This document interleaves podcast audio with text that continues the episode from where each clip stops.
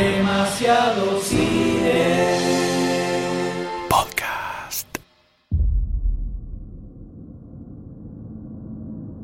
Lumos Maxima. Lumos Maxima.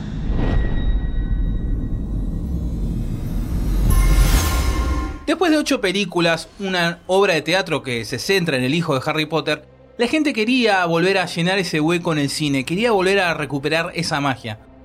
Entonces apareció este spin-off que pasa tiempo antes de Harry Potter y nos va presentando un nuevo, un nuevo reino, un nuevo universo dentro de la saga.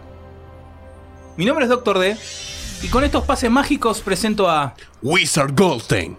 M. Y en este episodio vamos a hablar sobre animales salvajes y dónde encontrarlos.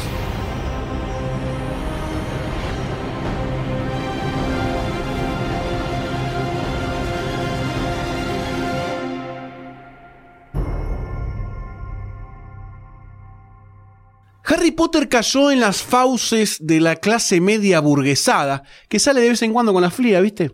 Y se perdió una burocracia de la rutina diaria. Comprar en el chino los fideos para cocinar, un poquito, ver tele, viajar en bondi. Se compró una camisa celeste lisa, vaquero hasta arriba del ombligo, cinturón marrón, mocasines medio feos, ¿viste? Gastados, chotos. Se dejó crecer la frente, la panza y la vergüenza, como el doctor D.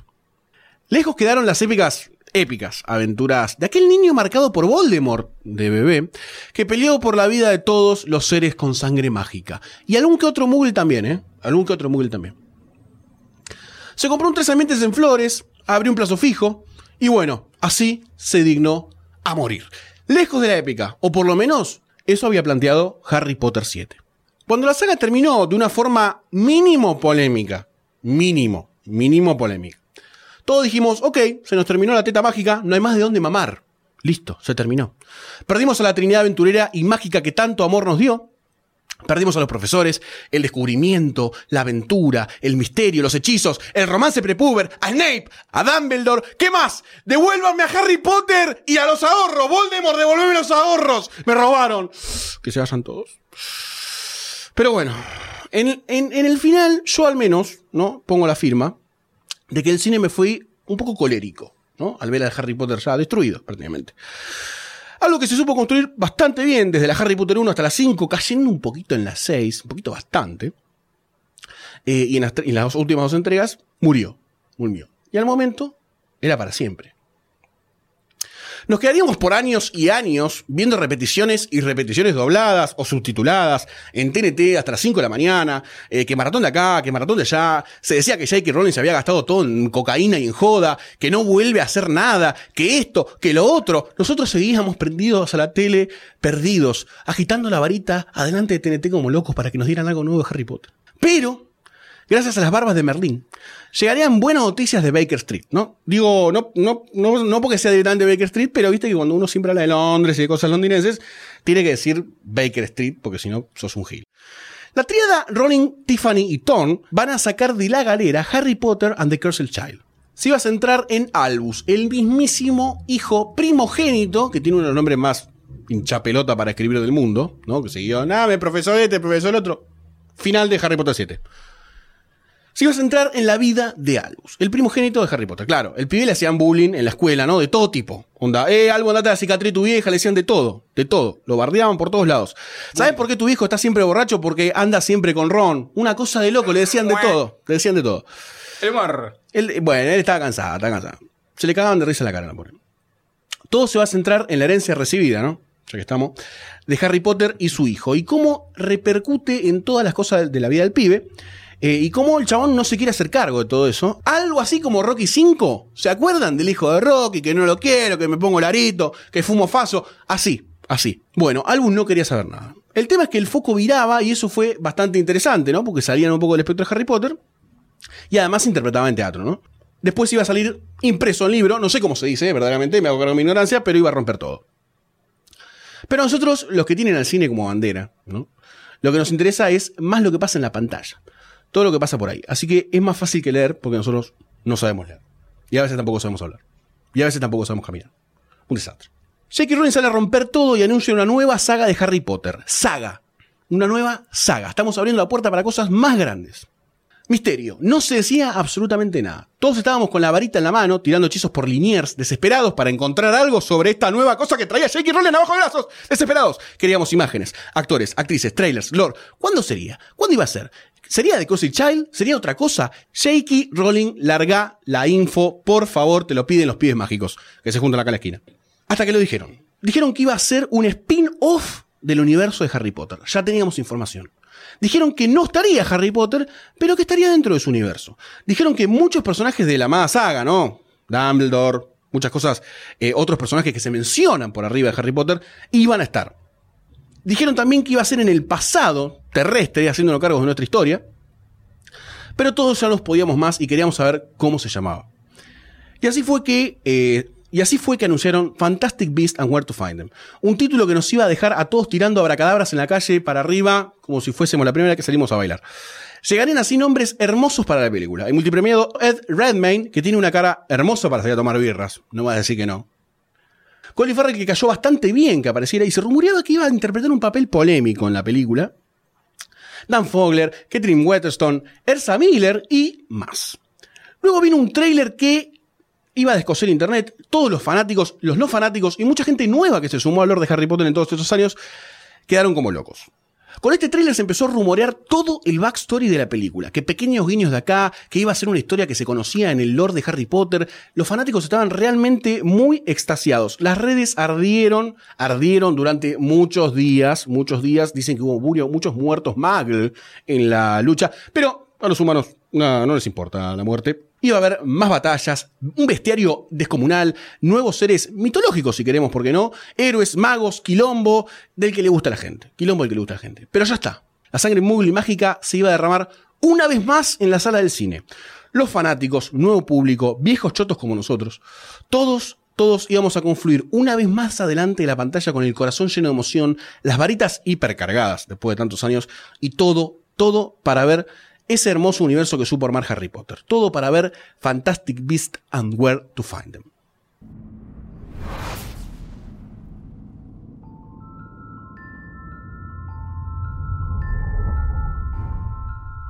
You're an interesting man, Mr. Scamander. Just like your suitcase, I think there's much more to you than meets the eye. Kicked out of Hogwarts for endangering human life with a beast. Yet one of your teachers argued strongly against your expulsion.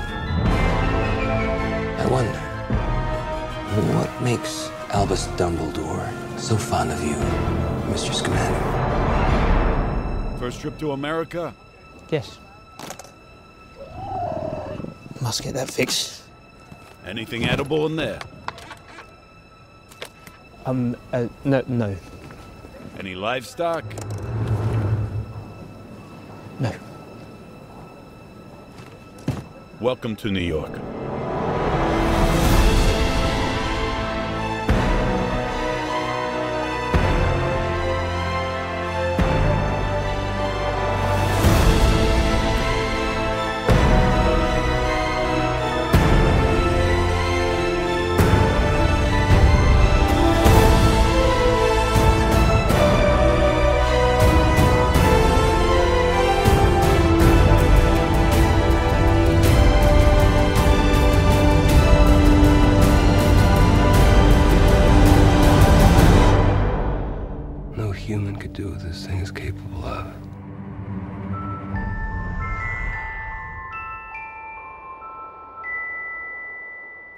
Bestias fantásticas. ¿Y dónde encontrarlas? ¿Dónde? Se sentía la ausencia de Harry Potter en el cine, por lo menos en mi, per- en mi persona, ¿no? En mi Te tarareo persona. la canción de fondo. y recibí con mucha alegría la noticia de que íbamos a tener una nueva película. Te regocijo. Esta es una de las películas que entra dentro de la categoría de películas de las cuales no tenía la más mínima idea de qué se trataba al ir a verla al cine. Y es la primera que voy a ver 100% en Tarlipes. Tenía el conocimiento de las otras películas Por de Harry. Potter, pero no tenía ni idea de qué se trataba. eh, ni siquiera sabía bien qué actores eh, iban a protagonizar la película. Me sorprendió, por ejemplo, cuando apareció Colin Farrell, que no tenía ni idea que estaba Colin Farrell.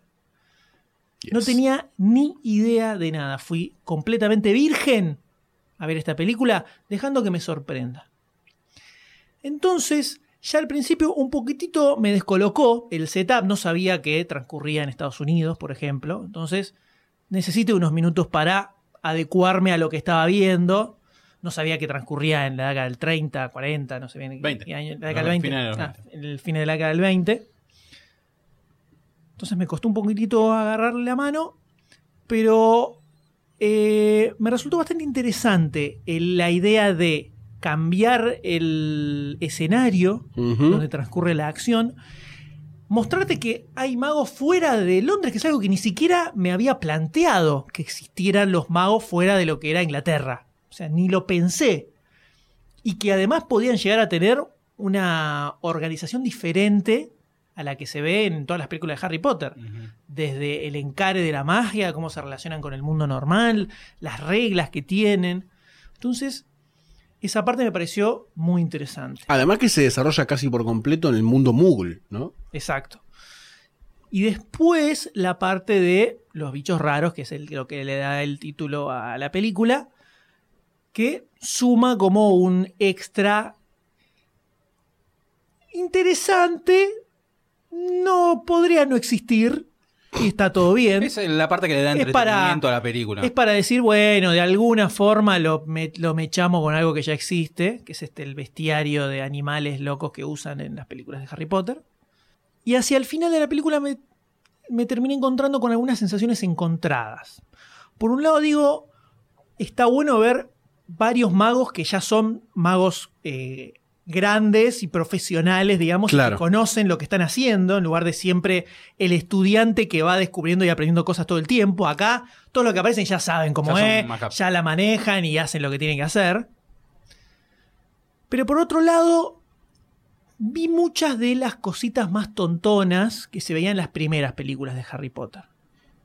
Que a esta altura No deberían estar. no sé si deberían estar.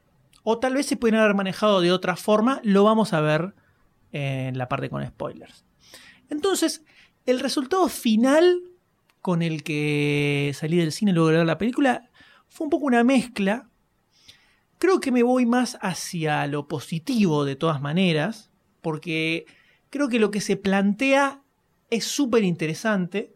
De hecho, creo que el planteo de lo que puede venir después es más interesante de lo que se ve en la película. Me parece que lo estiraron mucho para que el final sea el final que es y te plantee lo que va a venir después. Creo que tranquilamente podría mm, haber metido otra cosa. Pero por lo menos salí con ganas de ver la continuación, a ver qué es lo que pasa.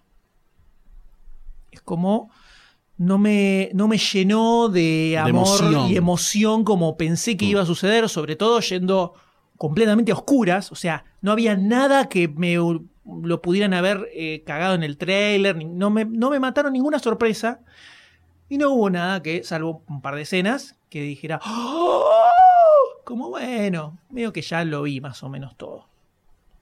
Esa es un poco la, la impresión que me quedó como un ni, como la moneda de canto, como el tibio, el punto medio. Así salí del cine.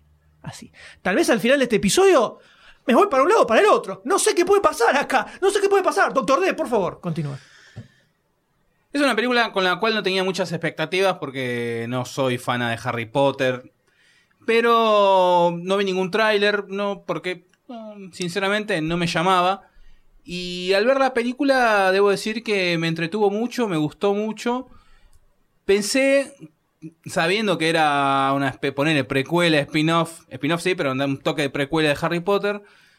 Dijo, y a lo mejor. es Más que, más que precuela parecería ser el, el mundo pasado sí, de sí. Harry Potter. Un poco. A ver si de- otra vez maguitos. Y la verdad que. Otra vez, maguito. Esto boludo con la varita. Anda a trabajar. Caca. Agarra la pala. La verdad que Eddie Redmayne está. Me pareció muy bien en la, en la película. Siempre haciendo papeles así como medio marginados, con algún problemita. Sí. Siempre, Viste como. Tiene un problemita. Sí, que- como que. Dame, dame mi pajarito. Ponémelo en el A hombro. veces pues, en los gestos, obviamente que era el mismo actor, me hacía mucho acordar a Stephen Hawking. Como que tenía un gestito que automáticamente me hacía acordar él, pero, Pero, también Stephen es el mismo Hawking actor. no tiene gestitos. No, no, en la tiene película- una postura en una silla. En la, en la película él hizo Ah, Stephen en la película. Exacto, entonces tenía como que le quedó. Le quedó la manito. y no sé por qué me compró de una el, el personaje, el, el chabón, me, me gustó mucho. Y como que me la hizo más llevadera, los efectos me parecieron geniales, los bichos que aparecen a lo largo de la película, por momentos me hacían acordar a, a distintos chovis, a- me hacían acordar a bichos de otras películas, más hacia el final, que hay un pan que se parece a algo de Star Wars. Y la verdad que me, me copó mucho, me sorprendió. Y has- hasta, hasta te diría que tengo ganas de ver de vuelta la saga de Harry Potter, las ocho películas. Hasta. No sé, a lo mejor con el tiempo se me va a pasar. No la voy a ver. Pero me dieron ganas de ver y empezar a encontrar. También que acá están metidas, por así decir, a la fuerza, porque lo tenían que hacer. Encontrar esas puntitas, más allá del libro. ah, ¿Qué más decían en, en la, en la saga original de Harry Potter sobre Grindelwald? O sea, encontrar, en ver todas esas puntitas, verlo, escucharlo bien. Me dieron ganas de por eso empezar a rever las ocho películas. Pero seguramente se va a esfumar cual humo. Pero la verdad que me sorprendió y me fui contento del cine. Y me dieron, sinceramente, sinceramente quiero ver la, la- la segunda parte y la saga, cómo sigue. Lo, que no me pasaba con la Harry Potter, ¿no? Yo debo reconocer que me sentí en parte embaucado por la película, porque cuando apenas salió, que se decía que iba a transcurrir en Estados Unidos, que iba a ser en 1900, la década del 20, finales de los 20, casi los 30, eh, toda esa estética newyorkina, además, ¿no? La ciudad emblema de, del occidente, em, de la nueva, en realidad del nuevo, del nuevo continente, ¿no? De América, me llenaba de lo mismo que sentí en una etapa de la saga de Harry Potter, que era esto de emocionarme con lo nuevo. Más allá de que transcurría en el pasado, ya el título te hablaba de una suerte de cazador de criaturas mágicas. Entonces uno empieza a flashear a lo Doctor Strange, ¿no? Casi de decir qué criaturas van, a, van a comentar. Si es alguien que viaja por el mundo, van a encontrar nuevos lugares, va a haber un montón de personajes nuevos. Va a ser una película casi a lo de Indiana Jones, pero con magia, que caza monstruos, una cosa así, media. En ese, en, en ese tipo de aventuras. Como dijo Leme, es un mundo ya adulto este. Abandonamos eh, la visión del niño, ¿no? Porque todas las Harry Potter es como que de a poco se van oscureciendo hacia el final, que es el mismo transcurso que sufren los actores protagonistas, ¿no? Van creciendo, las cosas van cambiando, eh, algunas cosas mejoran, otras no, pero los tintes de, dram- de drama y de oscurantismo en la historia van acrecentándose. Acá ya sabemos que arrancamos con un mundo forjado por los adultos, dentro de la magia. Y yo, en parte en la película, cuando la vi y la empecé a ver, dije, esto no era lo que me habían vendido, esto no es, ni siquiera es el título. No, más allá de que lo dicen el título de la película al pedo, pero no es la película que, me, que me vendiste, no es la película que me dijiste que iba a encontrar. Eh, más que. Me encontré con, con un catálogo de monstruitos que están muy buenos, ¿no? Son muy lindos. Eh, expande el lore, lo hace. Eh, te tiran puntas de Dumbledore, que era profesor de este pibe, que le tenía estima, que la guerra de acá, que no sé qué cosa, un montón de cosas lindas. Pero el tinte de la película fue otro, fue claramente otro. Fue presentar un problema que era la puerta que se abría para la gran historia de pre-Voldemort, que es la, la lucha contra este mago que quería hacer que los que los muggles mueran o que se desate la verdadera guerra entre los magos y los humanos. La gran magneto de la magia. La gran magneto de la magia, claro, exactamente. Eh, pero bueno, no fue, no fue la película que yo esperaba, para nada. No me, mm, no me llenó en la parte de emocionarme con la búsqueda, con la aventura. Pero plantea cosas muy interesantes, bastante eh, por fuera de lo que era el mundo de Harry Potter en sí, que es esto de la, la- el ideario popular o el imaginario colectivo de las brujas, de cómo ven los humanos a los magos, que en algún momento existieron, porque la Inquisición existió, la quema de brujas, o sea, ellos están planteando que la historia humana existió paralelamente a la historia de los magos, entonces en algún momento fue heavy la mano. Por algo dicen las barbas de Merlín, mencionan a magos que supuestamente en la historia, Rasputín, creo que en algún momento se menciona en la saga anterior de Harry Potter, cuando aparecen los magos medios romanos, rusos, no sé qué dónde carajo eran, con el barco. Entonces, hay algo de este nuevo olor que están planteando que me gusta. Creo que no era la película que muchos esperaban. que la mayoría de la gente esperaba una película más de aventura, búsqueda loca de bichos, y que de golpe se plantee, como hicieron con Harry Potter 1, 2 y hasta casi la 3, que Voldemort era algo como que llegaba al final de la película y siempre, no, el innombrable, no lo digas. Pero la película pasaba por otro lado. La aventura, la main core de la aventura, eh, pasaba por otro lado. Y creo que esa fue la principal falla de la película. Que no tiene una, una trama central que le da personalidad a la película. No decir, el tipo es un cazador de monstruos y mira cómo te cazan los monstruos. Más allá de que el chabón dice, no, a este lo agarré así, qué sé yo. Pero no pasa de una explicación tet to tet con el tipo este que lo acompañaba. Kowalski. Claro, sino que era más un acá estoy y estas son mis polillas. Una cosa así.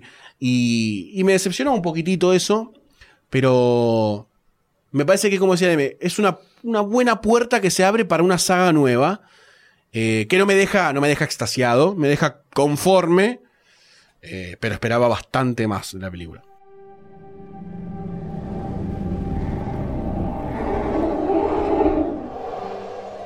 You've known for 24 hours that an unregistered wizard set magical beasts loose in New York. Yes. Where is this man?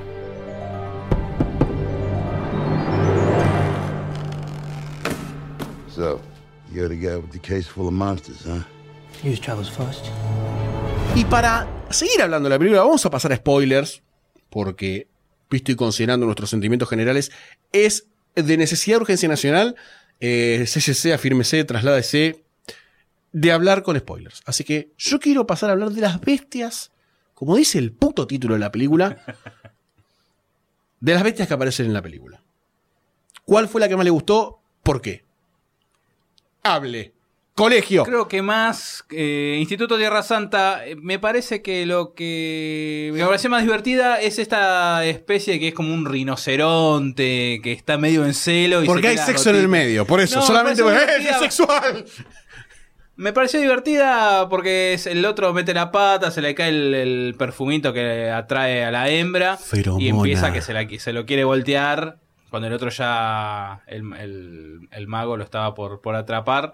Me pareció muy graciosa toda la situación y como Kowalski me, me copó mucho el personaje eh, tratando de, de escapar y que no quede ahí medio atravesado. Era al revés igual, ella era la hembra. Sí. Pero Me- me- sé, que te, sé que te gustan cosas raras. Diferentes, no raras. Y bueno, después la otra es el, esa especie de ornitorrinco que se manda las monedas en la panza, es genial, es genial. Que medio que lo busca. Cuando están caminando por Nueva York y se queda ahí quieto, estallé de la risa. Sinceramente, estallé de la risa. Es, como que el, ornitorrinco ese tenía, era un mini, una mini personita, no era un bicho, un- una bestia, sino que sabía lo que pasaba y se quedaba ahí quieto con todas la- las joyas colgando el brazo. Y aparece el otro que lo descubre y diciendo, ups, esa me pareció, me pareció genial. No sé si será lo mejor, pero son esos dos momentos muy graciosos que me coparon mucho. Sí, además ese personaje es el que más pantalla tiene, Sí, el que sí. más desarrollan y que está hecho para, para que te vayas directo. A mí el, el- el que más me gustó fue esa especie de serpiente Ave. voladora Sí. que no me acuerdo cómo era la descripción, pero le tiene un nombre que, de qué es ese bicho, que el espacio es relativo Sí. Al, a cuánto puede ocupar. Claro, él puede crecer según el espacio que tiene. Si tiene un espacio reducido, se acomoda y se achica. Si tiene un espacio gigante, crece todo ese espacio. Pero tira, tira una definición de por qué es así. Que, de que tiene un nombre, esa característica tiene un nombre. sí, criptoxia Sí, y una- agoroxia. Una cosa así. Y. No, comedia me parecía muy loco. Me pareció que estaba bueno.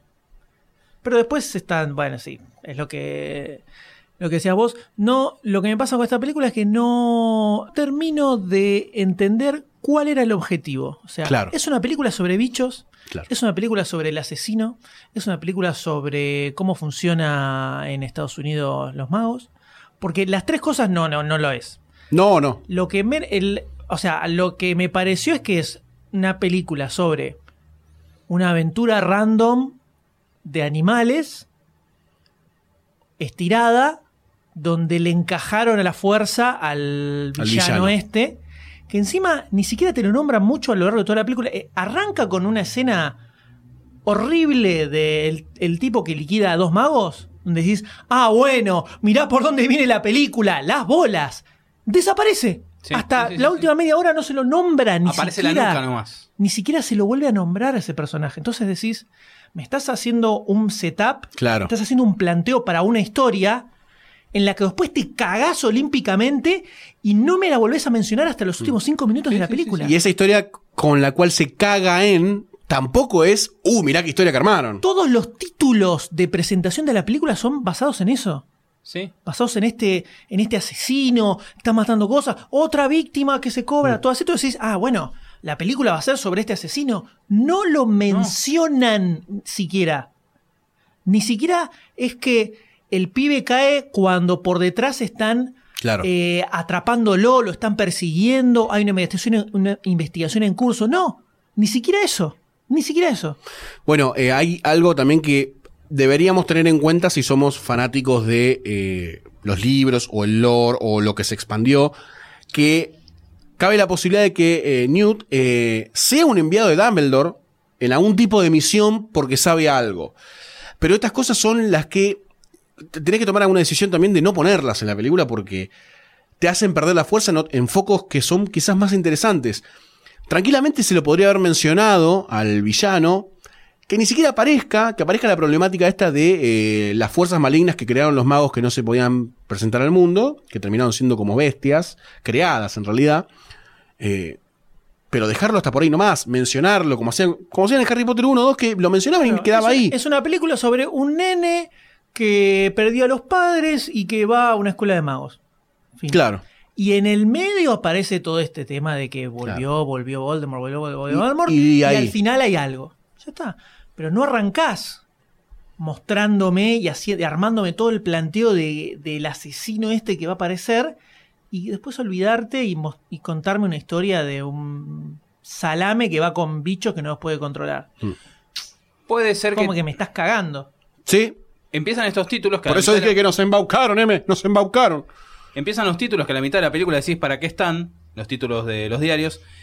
Pero al toque que terminan los títulos empieza esto de la casa destruida y este espíritu, por así decir, que por ahí te enganchan. Ah, bueno, este es el, el- el mago, este, el malo, que mató a todos al principio. Yo lo tomé por ahí, pero después sí, se hace mucha agua y recién engancha al final y no tiene sentido. Para mí no tiene sentido. Otra cosa que me parece colgada es la del senador, interpretado por John Boyd, que me parece que es para, para demostrar, mm, o sea, si sacás esos tres personajes, el senador, el hijo que es candidato a, también a senador y el hijo, el otro hijo que es anti, anti brujas, igual la película sigue funcionando porque, bueno, a ver, tenés el senador padre, John Boyd, que presenta al hijo, al hijo senador, y tenés al segundo hijo que es, es anti brujas. Y después, cuando esta bestia, este espíritu maligno, mata al hijo del senador, que va a ser eh, también candidato a senador, aparece este segundo hijo de vuelta diciendo que, uy, me las van a pagar las brujas. Dije, bueno, acá va a haber una especie de batalla donde este hijo del senador va a juntar a un ejército y se van a enfrentar al final. No, queda ahí en la nada y no se entiende. No sé si después más adelante lo van a retomar de vuelta. Creo que no, porque después con, con la lluvia le borran la memoria a todos y ya está. Pero me pareció completamente colgado eso desde el principio hasta el fin. Esos tres personajes. Es parte del problema de que son dos o tres películas en una. Eh, por una está la problemática Liberación Mutante, eh, la problemática de Casen a las Brujas, están acá entre nosotros, que es un poco la problemática que marca la creación de este villano, en realidad. Eh, que es un poco el discurso de Colin Farrell al final, cuando lo matan a este ser mágico, que es un ser de su mundo, eh, el tipo en el discurso dice, pero al final, ¿qué estamos protegiendo con nuestras leyes? ¿Nuestra existencia, nuestras reglas, nuestro mundo o a los otros? Esa dicotomía, esa, ese, que es lo, lo- una de las cosas más interesantes que tiene, por ejemplo, X-Men 1 y 2, eh, para la gente que quizás no es consumidora de cómics, que se puede acercar a decir, ah, bueno, mira, acá se plantea algo medio loco en cuanto a qué pasa si existen brujas en nuestro mundo realmente. Parte quizás pasaría eso, eh, como pasó en la época del oscurantismo, que se decían que había brujas y no eran brujas, posiblemente no eran brujas, no sé, que las hay, las hay. Eh, pero a lo que voy es que por un lado la película te plantea esto y quiere ser esto, que ahí están las cosas colgadas, el senador y un montón de cosas forzadísimas, y por otro lado está esta búsqueda de eh, protagonista tratando de no se sabe bien hacer qué. Porque está ahí también, se le escaparon las bestias, las tiene que encontrar, en el medio se desata todo el caos, le sale como el orto, lo sentencian a muerte, en el medio, ¿no? Que pasa muy livianamente. Es, un- es una escena rarísima. Muy extraño. Rarísima. Innecesaria, creo yo. Aparte, recontra perverso. Sí, mal. No entendí, primero no entendí cuál era la idea, porque lo plantean como que era leve, o sea, que no iba a sufrir. Prácticamente le iban a prender fuego viva, porque era como que se eh, lo estaba engullendo una especie de lava extraña. Yo no sé si esa lava reaccionó así por la varita, pero fue tétrico. ¿Por qué le, le- el- no sé, el, el recuerdo? Me parece que el ahí? recuerdo era para que no sufra, que estaba todo bien y ahí es como que se entregaba Claro. a esa lava, un esa agua. tiro, Ya fue, es horrible. Todo eso me pareció horrible. Abra cadabra, la mierda, el otro, uno menos. Me, pare- me pareció fuera de registro del resto Sí. de las, las otras películas, además. No sé cómo funcionan las novelas, capaz en la, eh, si está en la novela. No, no existe novela de esto en realidad. Claro. O sea que es un invento que hicieron para la película. No sé si a lo mejor en algún momento se menciona que se hacían ese tipo de cosas. Y o- la otra cosa que me. que como idea me parece que está buena, pero me resultó raro también que la inventaran después de ocho películas de Harry Potter en ningún momento se mencione y de repente aparece acá que es esto de la magia reprimida que se termina manifestando en una especie Mm. de entidad violenta que, bueno. que revienta todo. Como idea me parece buenísimo. Que la retconen en la novena película del universo es como medio. Es raro. Me suena como Mm. medio raro.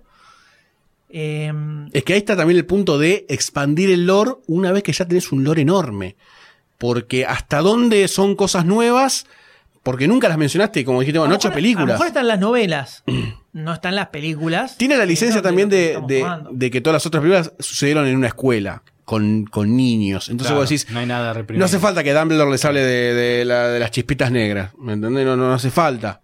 Como en un momento aparecieron los Dementors, en un momento en Harry Potter, y vos dijiste, ah, se fue toda la mierda acá de golpe. Y quizás, bueno, esto hay que tomarlo así. Creo que lo expandieron igual demasiado.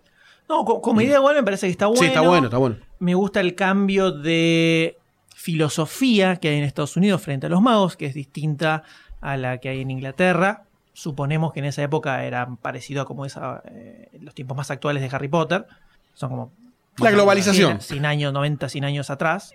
El tema que retomen lo de las brujas de Salem, como Exacto. que es algo que existió Eso de está verdad. O sea, cuando tocan puntas históricas en la película está muy copado eso, porque te lo plantea ya más tetatet. No. Pero por ciertos momentos sentía como que otra vez me estaban explicando cosas que ya no necesitaba que me explicaran en ese momento. Sobre todo porque tenías al personaje de Kowalski al que todo el tiempo le están explicando cosas que como que te la están explicando a vos. Y llega un momento que sí, bueno, pero no es necesario que me estés explicando todo esto ahora. Vos decís que me tenés que volver a decir cómo funcionan los magos, de dónde están y que la varita y toda la cosa. Y el personaje de Eddie Redmayne, que me como mucho, el personaje en sí, se me hace raro que siendo un tipo que se recorrió medio planeta durante andar a saber cuántos años recolectando bichos, sea tan imbécil para cuidarlos y para que no se le escapen y que le chupe tanto un huevo cuando se le escapan y se cae de risa, teniendo en cuenta los quilombos que se pueden armar. O sea, se supone que el tipo es un súper experto en esos animales, que los quiere cuidar justamente para que no se extingan, porque tiene animales que es- estén extintos si él no los hubiera eh, rescatado. Y el laburo que hace de cuidarlos es el de un imbécil que no tiene ni idea de lo que está haciendo, se le escapan todo el tiempo. Ah, empieza la película se le están- con los bichos escapándose. Se te abre la valija, qué sé yo, compra una cinta scotch y cerrala, boludo. No se te pueden escapar así los bichos. O sea, es imprescindible eso. Entonces es como que hay contradicciones en la película misma, donde primero te dice una cosa, pero después te muestra otra, eh, otras escenas o otras situaciones donde se contradice un poco con lo anterior. Entonces no terminas entendiendo bien para dónde quiere ir. Es como que estuvo un bardo gigantesco. J.K. Rowling estuvo metida en el guion de la película. No Sí. sé si tiene que ver o no. Eh, pero es como un bardo con muchas ideas dando vueltas que yo me imagino que es para plantear todo lo que viene después. Es medio una incógnita para mí lo que, cómo puede seguir. Yo creo que están. Opinión personal, ya dijeron que van a hacer cinco películas de Fantastic Beast. Creo que la única forma de pilotear esto es que la próxima. Mucho, cinco películas. Que la próxima no tenga nada que ver con esta. que sea otra historia relacionada al villano, pero que se encare en otro lugar. En otro tiempo. No, no, otro tiempo no. En la misma línea temporal, a- a- construyendo esta problemática a lo Voldemort, pero que suceda en otro lugar. Por ejemplo, Dumbledore siendo eh, un pendejo, profesor, Es con los quilombos, Eso lo van a tocar. con lo que seguro. sea. Pero es la única cinco, peli- o sea, cinco películas donde en la quinta recién van a terminar de derrotar a, a- a este villano. No sé cómo haces. No, yo no, no, no sé tampoco, porque no arrancó tan de- del todo bien. Si vos me decís que es la primera de cinco y uh, quedaste extasiado con lo nuevo que te está presentando el mundo de Harry Potter, ok, tenemos cinco películas por delante que me las puedo ver. Me las voy a ver la segunda, la tercera, la cuarta, me las voy a ver todas. Sí. Pero a lo que voy es. ningún personaje me enamoró, el lore no me enamoró. Me entusiasma la parte política de, de esto, que es la que menos se metió acá, que es el tema de. Hay un presidente de magos en Estados Unidos porque tiene un congreso, porque funciona de otra forma. No como en Inglaterra, que tienen el magisterio de magia lo que sea. Entonces empieza. Se tocó este tema de la guerra, cuando le dicen, vos peleaste en la guerra, sí, con el frente de, de Ucrania, con los dragones. ¿Qué, uh, qué pasó acá? Eh, ahí es donde me interesa, en, en la parte más humana, porque evidentemente no van a encarar a este tipo como un Indiana Jones, que era lo que yo esperaba, un cazador de monstruos tipo me subo arriba del lomo y te caso y soy No, un aventurero. radicalmente opuesto a eso. Exactamente, es un hippie con, no, con OSDE, medio, medio cancherito, medio, medio colgado, medio que. y no, no me, no me. Más allá de que el pibe me cae excelentemente bien y actúa como la. Como los dioses. No me, no me terminó de enamorar, ni él, ni Kowalski, ni. La que más me gustó fue la que Elementes. La que Elementes fue el personaje que más me Sí, gustó. bueno. Porque tiene las problemáticas de una persona que Elementes y actúa, creo que en consecuencia, él la lee todo el tiempo y actúa en, en consecuencia. Goldstein, más allá de que comparto apellido, eh, ¿Les mentes? Ah, no sabes. no, no, no, es la hermana igual. Eh, me pareció paupérrimo. Entonces ninguno de los personajes me terminó de vender la idea. En Harry Potter tenías un Radcliffe que era medio...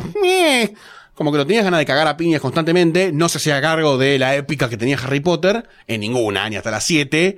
Quizás un poquito en las 7, pero no está poniendo más. Pero tenías un montón de otros personajes carismáticos alrededor. Eh, Ron Weasley, Hermione, mm, Snape, otros profesores periféricos que aparecían por película. Eh, tenía muy buenos Ah, pero actores. alrededor había un millón de cosas zarpadas. Ya solo los, los cuadros que, que eran, estaban vivos. Sí, por supuesto. Eh, Igual me, me quería centrar en personajes Ah, alrededor del protagonista, que por ahí el protagonista a vos te, te compró, pero no es como, ah, me la dejó al palo este tipo, quiero ver más sobre esto. Harry Potter 5, donde. Harry Potter 5. La Orden del Fénix, y donde decís, te banco, Harry. Claro. Bench you. Y, y después viene la 6 y querés pegarte un tiro. Más o menos. Remitirse a los primeros podcasts demasiado cine.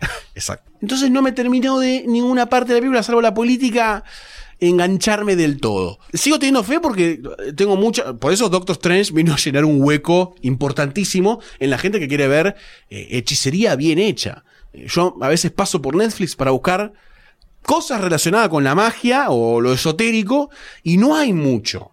Eh, hace poquito enganché de Librarians, pero es una serie que, oh, qué registro, ah, de serie, por Dios. Eh, que es un bibliotecario que tiene todas las reliquias, que cada cosa de la historia tiene una carga mágica. Y no está muy bien esa serie.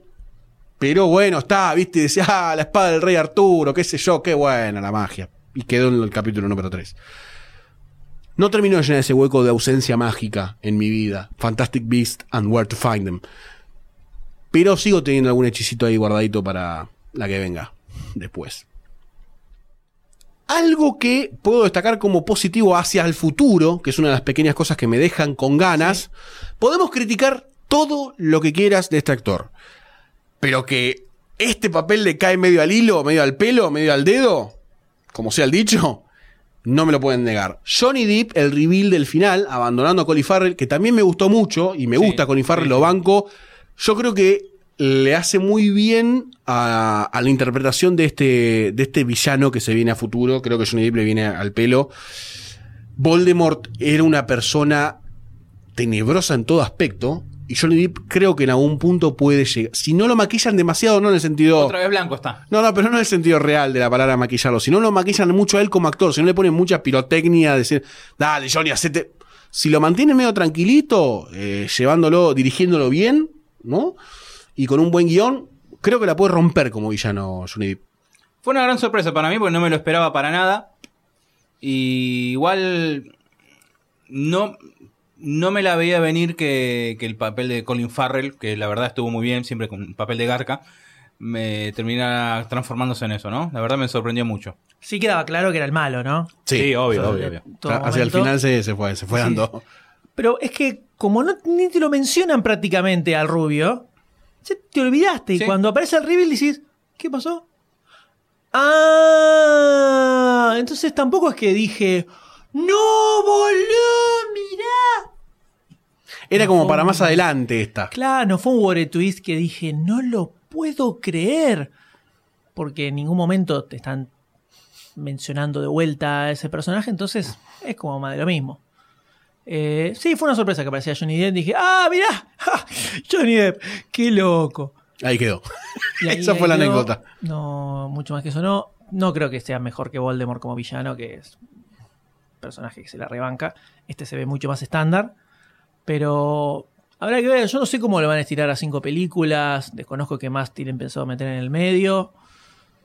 Después de esto, después de esta película, lo único que puede salvar a la segunda es que ya tener a Voldemort peleando con No va a este, pasar. pero si no va a pasar hasta la quinta, Pensá que el final, supuestamente, toda esta historia es eh, la derrota de este muchacho. Y creo que hay una guerra en el medio. eh, no sé si con humanos o entre bandos.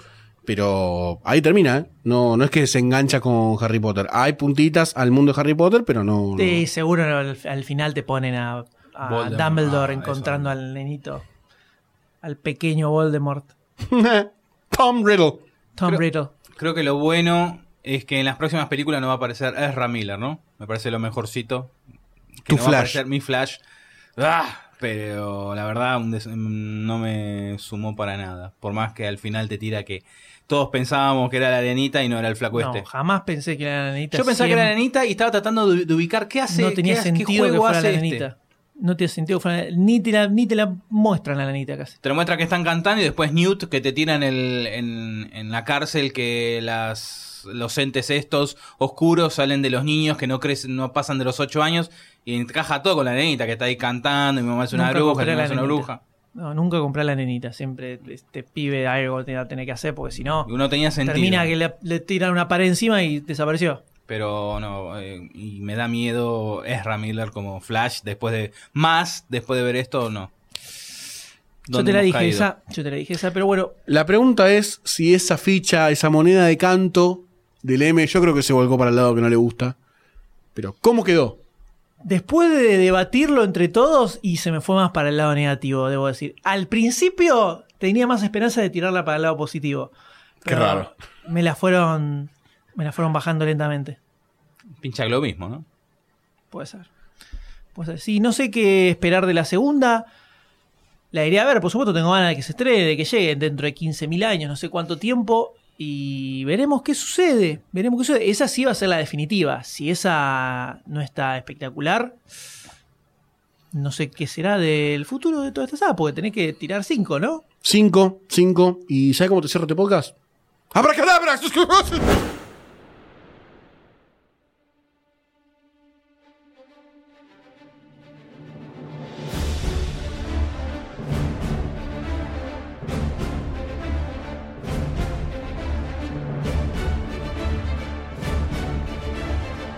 Si este episodio te gustó te emocionó o por lo menos te ayudó a remar el día, date una vuelta por patreon.com barra lunfafm y convertite en patrocinador.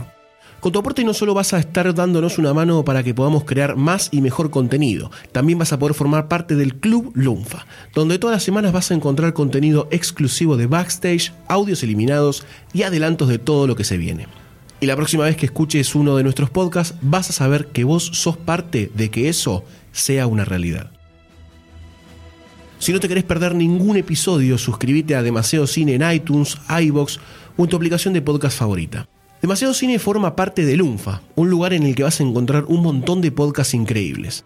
Podés escucharlos entrando a lunfa.fm.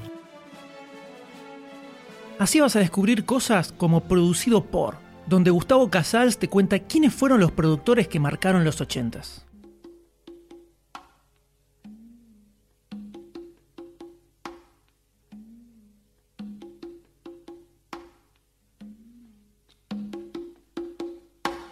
Bienvenidos, pasen, pónganse cómodos. Los invitamos a un viaje. Un recorrido por el sonido de los 80. De la mano de sus responsables, los productores.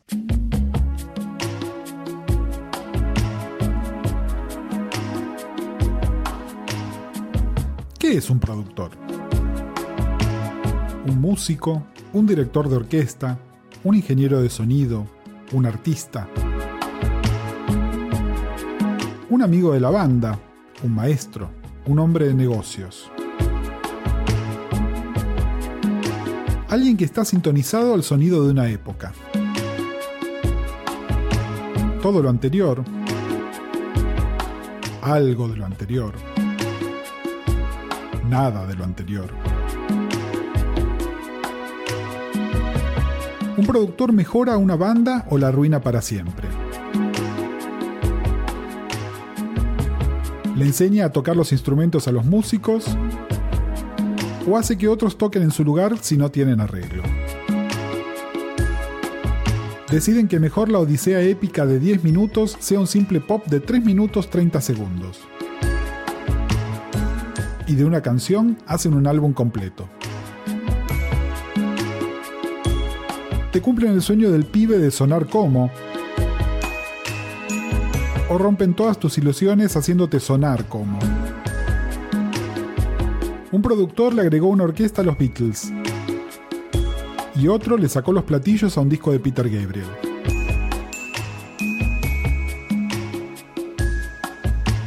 El productor está ahí aun cuando no lo sepas. ¿Querés saber cómo?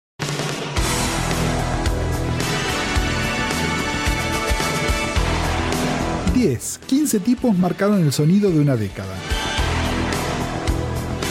Soy Gustavo Casals y en este podcast te vamos a contar quiénes fueron,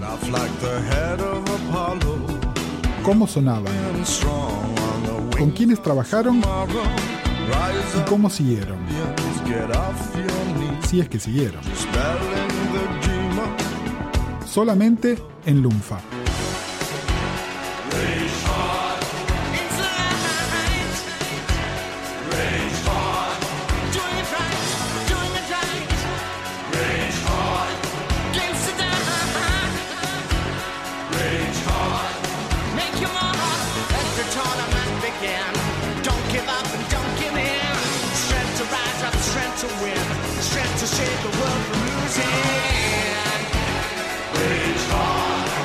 Rage Heart está producida por Stephen Gibson, que no va a estar en nuestra lista de productores. Moments in Love está producido por Trevor Horn, que sí lo va a estar y fue su maestro. Producido por, está arreglado y producido por Gustavo Casals y Mariano Payela para lunfa.fm.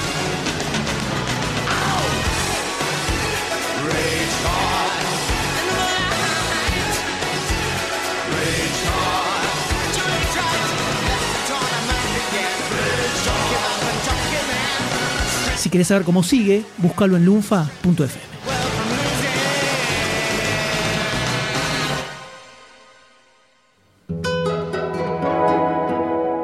Lunfa.